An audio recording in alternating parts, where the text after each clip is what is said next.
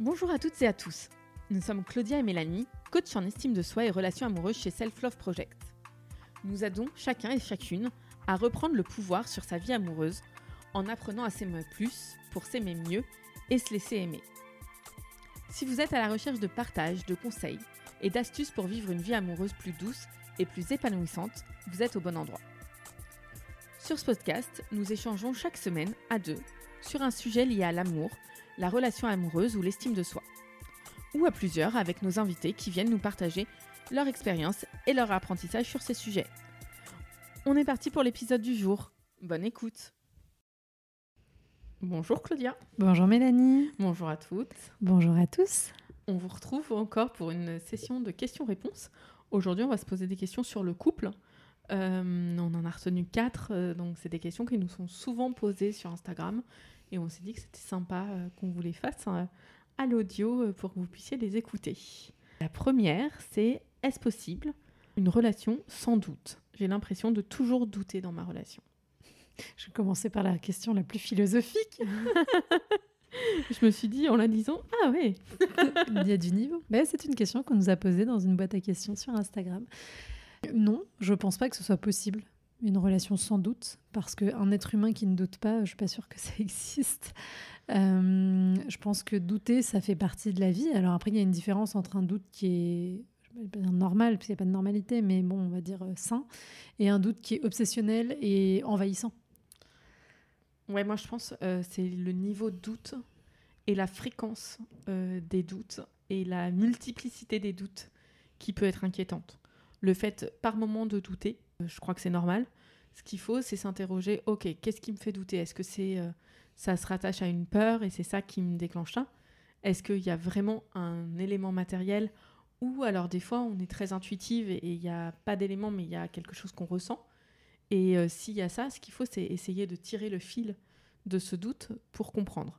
Mais il faut faire attention à ce que ça ne nous euh, vire pas à l'obsession et euh, se dire, des fois, voilà, les doutes, c'est...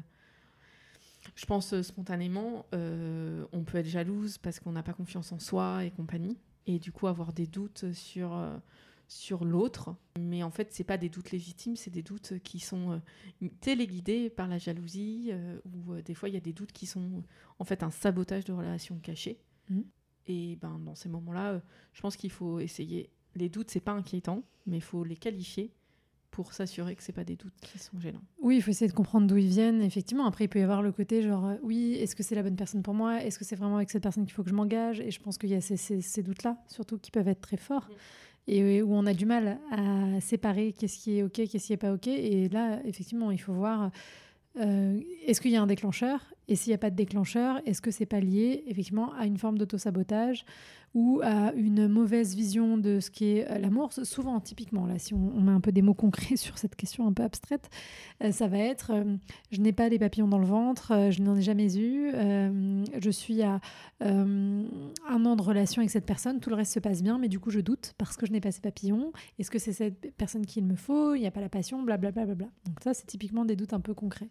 Ou ah, euh, ben, par exemple, c'est différent euh, des débuts de relation, c'est plus pareil. Enfin, Exactement. C'est aussi des choses. Hein. Et donc là, on serait plutôt sur une question de déconstruction et d'éducation à l'amour, de vraiment comprendre ce qu'est une relation euh, amoureuse qui s'inscrit dans le temps et saine, on va dire, et épanouissante, et donc de faire un travail là-dessus, et puis d'aller voir peut-être comment ça s'enracine dans notre histoire personnelle.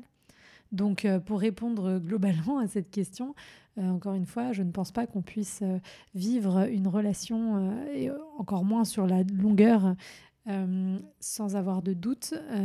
mais si ça devient trop envahissant, il ne faut pas hésiter à aller en parler en thérapie pour essayer de comprendre d'où ça vient. Top. On passe à la deuxième question. Allez, go. Ah, ah. comment poser les limites avec mon nouveau copain? Ah, Les limites, vaste sujet. Ouais. Pour moi, déjà, c'est euh, la première chose qui peut être bien, c'est la CNV, bien sûr. Donc la communication non violente. On a fait un épisode avec Thomas Dazambourg là-dessus euh, où on expliquait ce que c'était.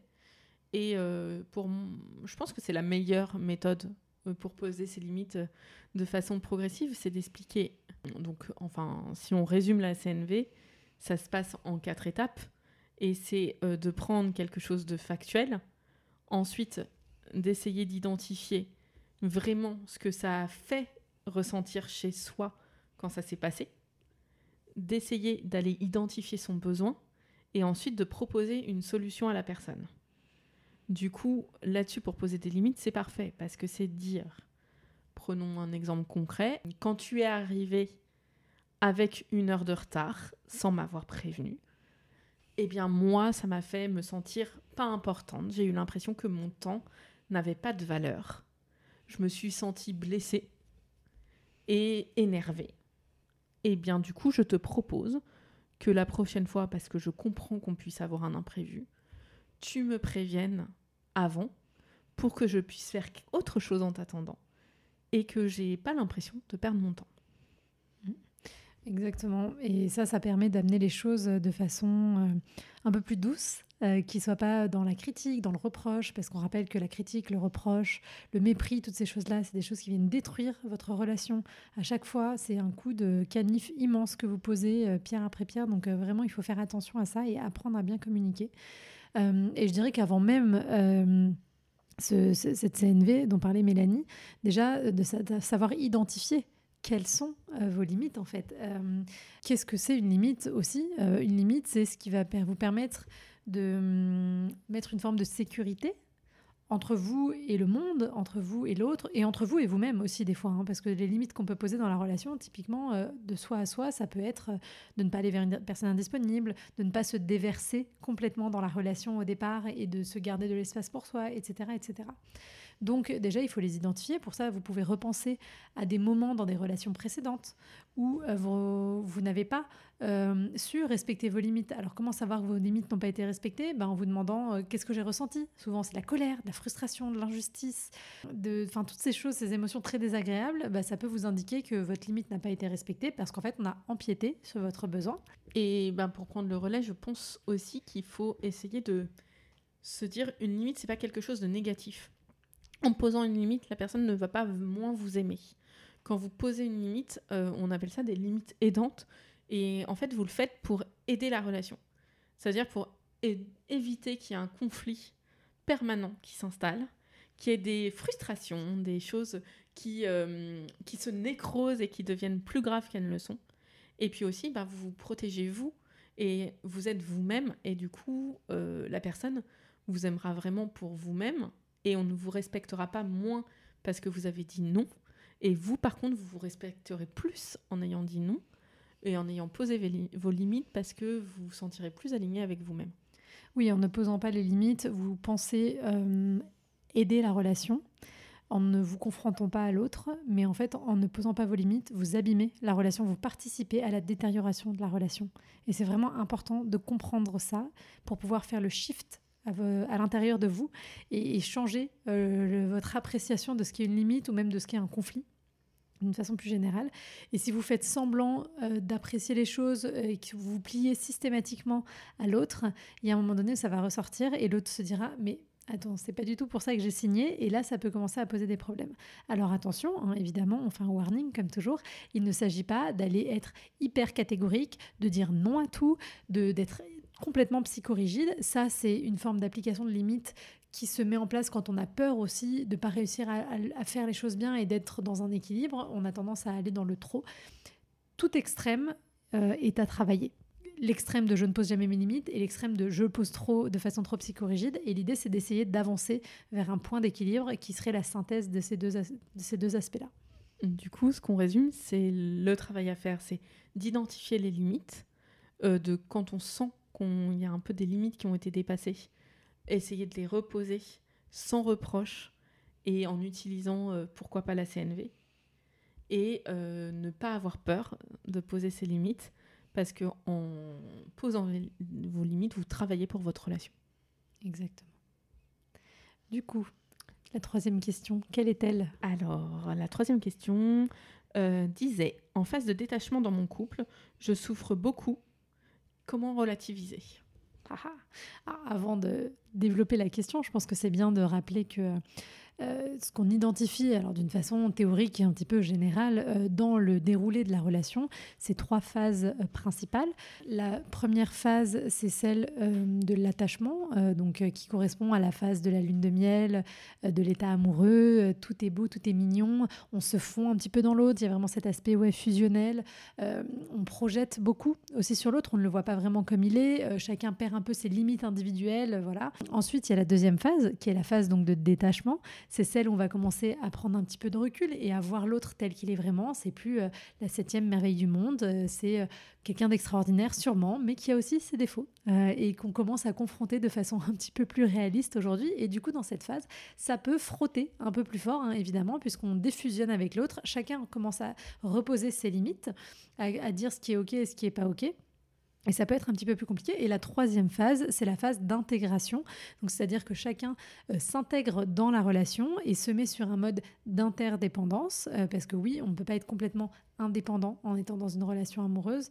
Euh, on a forcément une interdépendance qui se crée. Et dans cette, dans cette interdépendance, pardon, on voit l'autre tel qu'il est réellement et on l'accepte pleinement pour ce qu'il est, avec ce qu'on considère être sa qualité et ce qu'on considère être ses défauts. Je dis bien ce qu'on considère parce que c'est toujours un peu subjectif, cette notion de qualité et de défaut. Et donc la question, c'est comment est-ce que finalement on survit à cette phase un petit peu de transition qui est souvent la phase où les couples se séparent finalement? Ouais, et puis euh, la première question que je me pose, c'est qu'est-ce qui te fait souffrir dans cette, dans cette phase quoi? Parce que euh, est-ce que c'est euh, le fait que ce soit un peu moins fusionnel, du coup, qui est une, la passion qui se transforme?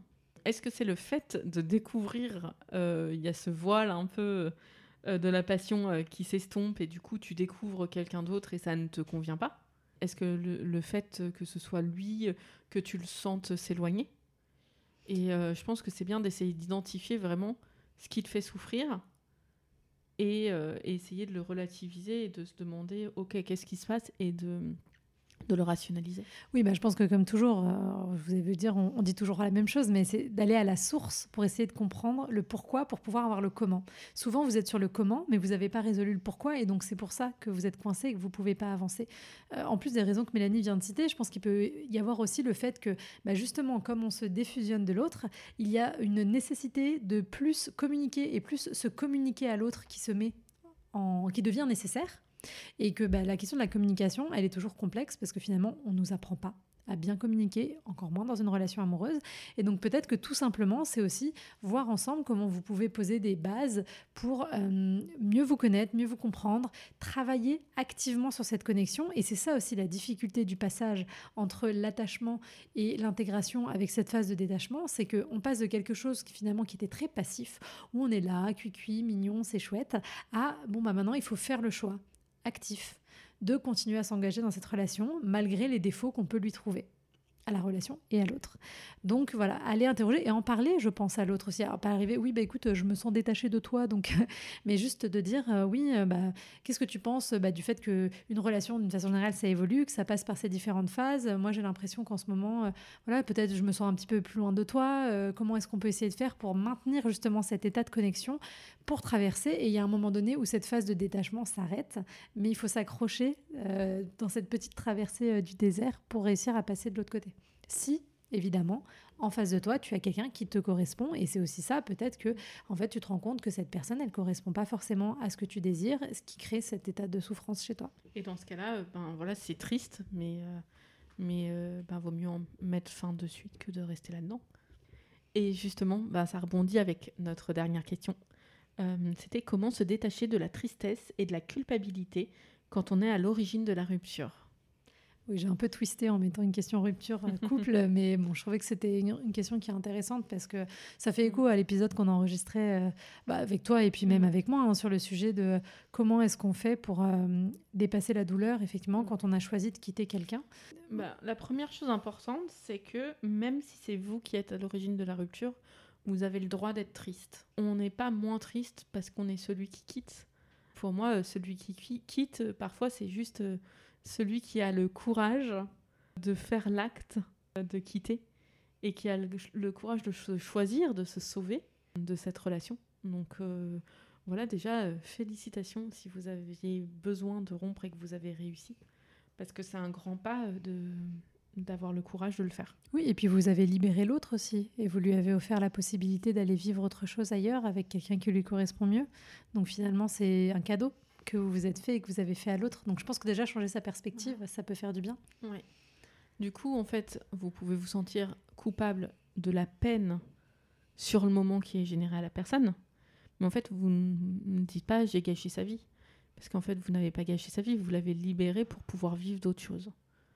Donc là-dessus, voilà, changez votre perspective là-dessus. Et après, euh, bah, vous n'êtes pas responsable euh, de la peine qu'il a ou qu'elle a.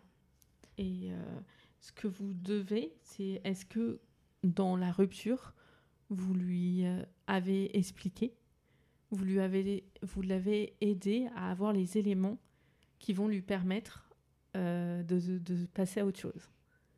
Et après, ben, c'est comme un deuil, euh, on doit tous y passer, que ce soit vous ou que ce soit l'autre, mais il devra passer par euh, ces phases pour pouvoir se remettre. Et, et voilà, et regarder après cette relation avec passer avec moins de tristesse, mais se dire c'était une belle expérience, c'était un, une période de ma vie et, elle m'a aidé à avancer sur certaines choses. C'est ça. Et c'est pas toujours évident parce que des fois, on se retrouve dans des situations où, quand on quitte l'autre, euh, l'autre peut nous faire du chantage affectif ou euh, nous faire culpabiliser. Donc, ça vient appuyer encore plus là-dessus. Moi, c'est un petit peu ce que j'ai vécu euh, dans, dans ma dernière grosse rupture. Et c'est sûr que c'est difficile et la culpabilité nous ronge de l'intérieur dans ces moments-là. Euh, après, comme dirait ma mère, de toute façon, la culpabilité, euh, ça sert à rien, ça mène nulle part, ce qui est très vrai. Et euh, en réattribuant à chacun et à chacune sa part de responsabilité, justement, on se libère aussi de la culpabilité. Et comme le disait Mélanie, si vous avez fait les choses avec respect et avec des explications qui permettent à l'autre de ne pas s'accrocher et qui permettent à l'autre de commencer à, avancer, bah, vous avez fait l'essentiel. Et après, pour le reste, bah, vous avez fait comme vous avez pu. Donc euh, voilà, c'est aussi accepter que bah, on ressent ces choses et c'est ok de ressentir de la culpabilité et c'est ultra ok d'être triste. Et on rappelle que bah, le temps de se remettre d'une rupture, ça prend un certain temps qui est variable selon chaque personne. Mais s'il vous plaît, ne me demandez pas deux semaines après, vous êtes séparés, euh, pourquoi est-ce que je suis encore triste? Et euh, quand est-ce que ça va cesser? Parce que ça risque de durer encore un petit peu de temps et c'est normal. Et ne soyez pas aussi dur envers vous. Je sais qu'on est dans une société où tout va très vite et il faudrait que tout s'arrange très rapidement, mais c'est pas possible. Donc acceptez ce temps. Et oui, c'est chiant parce qu'on ressent des trucs hyper désagréables, mais il y a un moment donné où promis, ça s'arrêtera et vous allez voir la lumière au bout du tunnel et ça ira mieux. Donc offrez-vous voilà, cette possibilité de traverser ces émotions-là, concentrez-vous sur vous et regardez les petites joies que vous pouvez cultiver euh, dans votre quotidien qui pourront vous détourner petit à petit euh, de cette culpabilité. Je pense que ça c'est très important aussi. Parfait.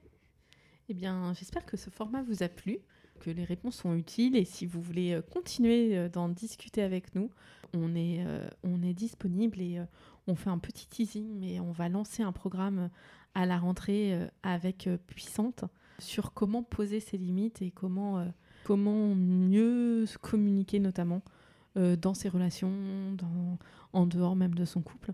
Et du coup, ça, c'est quelque chose qu'on va lancer au mois de septembre. Donc, si c'est un sujet qui vous intéresse, restez au regard des réseaux sociaux ou inscrivez-vous sur notre newsletter. On sera ravis de vous accueillir euh, pour ce mois de programme qui va être un peu sous forme de challenge. C'est ça. la tagline, c'est devenir puissante dans ses relations et notamment dans sa relation amoureuse. Et l'idée, c'est ça, c'est de travailler euh, ensemble sur euh, quatre semaines avec une thématique par semaine autour des limites, de la CNV, des besoins pour vous permettre de mieux vous vivre dans vos rapports amoureux et vos rapports humains en général. Merci beaucoup et bon été à tous. À très bientôt. Si vous entendez ce message, c'est que vous avez écouté l'épisode jusqu'au bout. Et pour ça, on vous dit un grand merci. Si cela vous a plu, n'hésitez pas à nous laisser 5 étoiles sur votre application de podcast favorite.